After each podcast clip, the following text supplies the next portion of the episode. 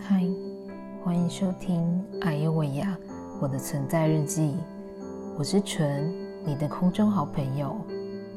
节目真的是有点久没有更新了，大家有没有想念我？今天这一集没有要看医院的话题，但倒是有一个蛮值得分享的故事，可以算是我近期在尝试去经营的领域吧。说来有点不可思议，我因为生病的关系回老家休养，嗯，我开始长时间与退休的父母共同生活，我才意识到一个问题是，原来我跟父母的距离比我想象中还要生疏。所谓的生疏，我想大概就像房东跟房客那样疏远吧。在小时候，我的爸妈就是那种。很努力赚钱，给小孩有好日子过的那种爸妈，对小孩的期待就是跟其他父母差不多，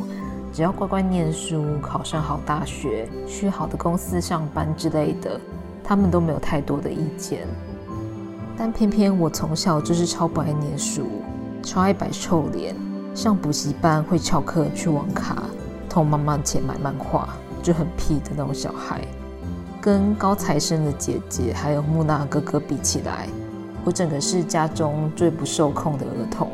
反正，在苗栗的乡下，算是很叛逆的类型了，所以自然父母就会有格外多的管教在我的身上。小时候我真的是不明白，只觉得说没有得到父母的关爱，只有数不尽的责备，还有被拿去跟其他小孩比较。所以我很印象深刻的是。大概国中升高中的时候，我就一心想要离开家，逃得远远的最好，因为我真的不觉得自己的原生家庭有温暖，大部分的回忆都是生气或是很难过的哭，还有数不尽的责备。我不知道为什么会被骂，也不知道我的父母为什么要骂我，我不知道小时候的自己很受伤。就算受伤，也不知道怎么去跟父母表达我很伤心，所以我只能把自己变成脸很臭的刺猬，不去期待父母对我会很好，就不会受到伤害的过我的童年。虽然现在回头看，其实爸妈的出发点并没有错，管教也是出于希望我能够更好，只可惜在当时的我并不知道念书的意义是什么。对童年的印象就是，好像只要成绩不好，爸妈就会生气；哪个行为举止不符合期待，爸妈就会生气。所以无形中，我其实已经失去跟父母聊天的勇气，在相处上自然就会很生疏。那这个问题，我一直没有很正面想要解决。